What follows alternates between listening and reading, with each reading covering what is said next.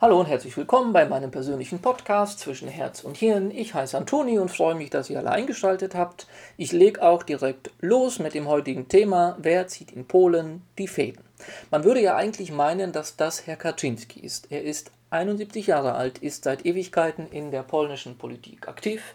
Er ist ziemlich frustriert, weil er schon so lange auf seine fünf Minuten warten musste, nachdem, nachdem man ihn 1990 aus den Regierungsgeschäften und der Politik rausgeschmissen hatte. Es hat auch dann zwischendurch kurz geklappt tatsächlich. 2006 wurde er Premierminister, 2007 war es dann aber auch schon wieder vorbei. 2005 und äh, bis äh, 2010 war ja sein Zwillingsbruder Lech Kaczynski damals Präsident von Polen. Das ist äh, der Präsident, der 2010 in diesem Flugzeugunglück bei Smolensk in Russland ums Leben gekommen ist. Und ähm, 2003 ist äh, der Beginn äh, seiner Karriere als Vorsitzender der heute regierenden Partei mit diesem ironischen Namen Recht und Gerechtigkeit. Und seit 2015 Seit diesem Moment an ist er, kann man sagen, Chef und Guru dieses Landes. Natürlich hat er auch außerpolitische Eigenschaften. Er hat zum Beispiel Tiere gern, hat eine Katze. Er mag die Frauen nicht besonders. Er hatte nie eine. Ähm, und für ihn ist auch mittlerweile der Zug, kann man sagen, abgefahren. Äh, sicherlich äh, hat er auch noch äh, viele andere Eigenschaften. Wenn es nach mir geht, seine positivste Eigenheit ist diese, dass er unbestechlich ist. Das muss man Herrn Kaczynski lassen. Und wie macht er sich in seiner Führungsposition? Ganz vorsichtig ausgedrückt, schlimmer geht's kaum.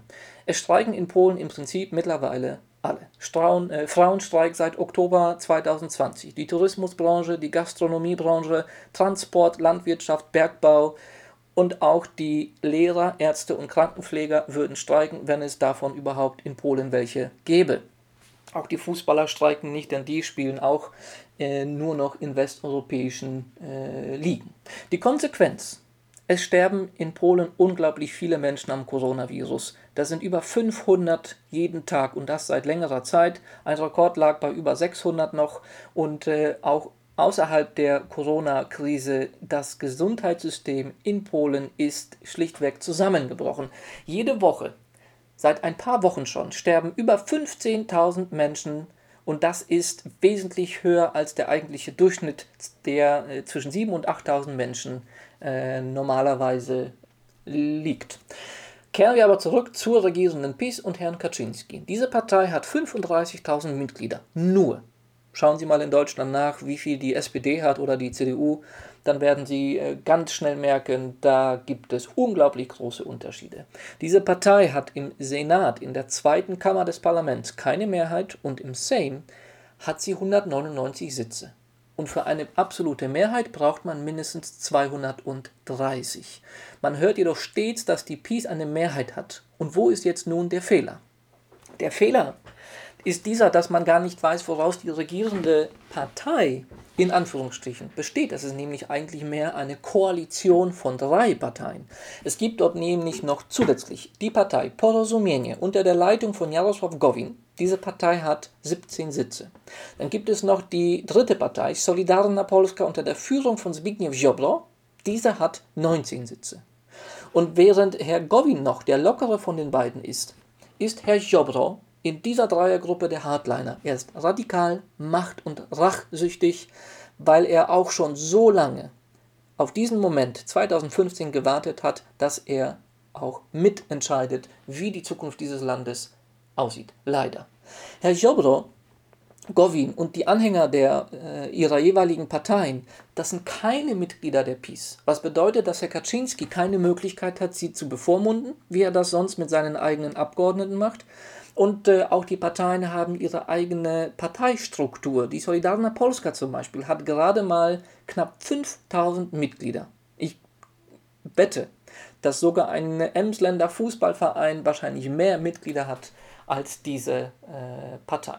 Wenn also nur einer der Koalitionspartner die Gruppe verlässt, bricht alles wie ein Kartenhaus zusammen. Alle drei Vorsitzenden sind voneinander abhängig, wobei natürlich klar ist, dass Govin und Jobro in ihrer Existenz von Kaczynski abhängig sind, weil sie im Alleingang wahrscheinlich noch nicht mal in den Sejm ziehen würden. Allerdings ist Herr Kaczynski von Gowin und Jobro abhängig, sofern es um die volle Machtausübung geht. Nur zur Erinnerung, den Senat hat die Koalition bei der Parlamentswahl 2019 ähm, verloren. Daher ist die Frage, wer in diesem Land tatsächlich die Fäden zieht. Und die ist gar nicht so abwegig. Wie es mir scheint, ist es gar nicht unbedingt Herr Kaczynski. Klar, er entscheidet über das Grundkonzept und ohne sein Einverständnis unterschreibt noch nicht mal der Herr Präsident Duda sein eigenes Tagebuch. Aber der einflussreichste und mächtigste Politiker in Polen muss immer wieder nachschauen, wie Herr Ziobro mit seinen 19 Rittern reagieren wird. Und ein Beispiel kann ich, äh, kann ich mal geben. Das ist auch gar nicht so lange her. Ähm, jetzt Corona-Zeit verursacht, dass man ein schlechtes Zeitgefühl hat. Aber ich denke, knapp ein, zwei Monate muss das her gewesen sein. Da gab es nämlich eine Gesetzesinitiative, die von Herrn Kaczynski direkt ausging, was gar nicht so oft passiert. Und weil er ja, wie bekannt, Tierliebhaber ist, ging es bei diesem Gesetzesprojekt um das Verbot der Pelztierzucht im ganzen Lande ohne Ausnahme. Und es sollte so schnell wie möglich passieren. Ähm, womit er natürlich nicht gerechnet hat, ist diese extrem starke Gegenwehr. Und ähm, dann kam es eben zur Abstimmung im Sejm. Und schlimm genug, dass in den eigenen Reihen, also in der eigentlichen Partei PiS, 13 Abgeordnete gegen das Verbot waren, waren natürlich diese, die, die Gruppen von Herrn Jobro ebenfalls dagegen. Und paradox ist, dass Herr Kaczynski nur mit den Stimmen der Opposition einen Erfolg nach Hause, in welchem niemand auf ihn wartet, bringen konnte.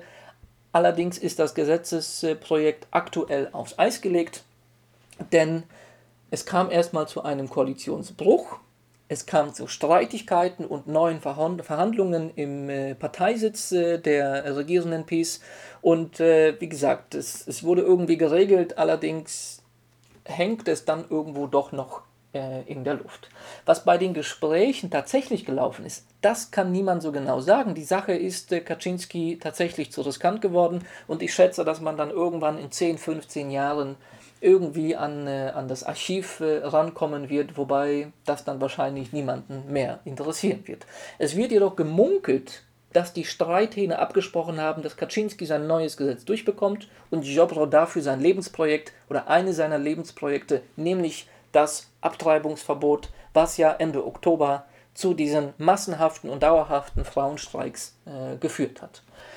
Und dann kommt der besagte Frauenstreik seit Ende Oktober und schließlich die Entscheidung oder die Nichtentscheidung über den EU-Haushalt für 2021, den Polen zu blockieren droht. Und warum? Genau, weil Herr Jobro wieder damit droht, die Koalition zu verlassen. Er stellt ein Ultimatum, entweder Veto oder wir hauen ab. Und Herr Kaczynski zieht zwar die Fäden, aber Herr Jobro zieht, wie es scheint, an seinen. Herr Morawiecki, der Premierminister, ist gewillt, das Veto einzulegen, um die Regierungskoalition am Leben zu erhalten. Auch wenn das bedeutet, dass Polen Hunderte von Milliarden Zloty nicht erhält und den Protestierenden endgültig der Kragen platzt, denn das würde alles wahrscheinlich dann nächstes Jahr passieren. Und noch eine Überlegung ganz zum Schluss noch.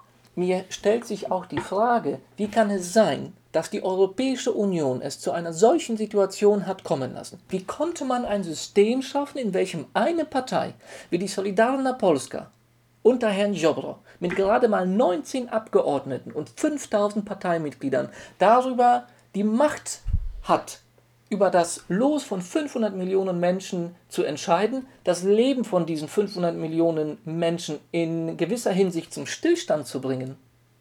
Und vielleicht wäre das ein guter Moment, um sich über vernünftige Reformen Gedanken zu machen und eben nicht mehr nur auf Vertrauen zu basieren, dass alle in irgendeiner Art und Weise stets dieselbe Meinung haben. Das war es dann auch erstmal von mir heute.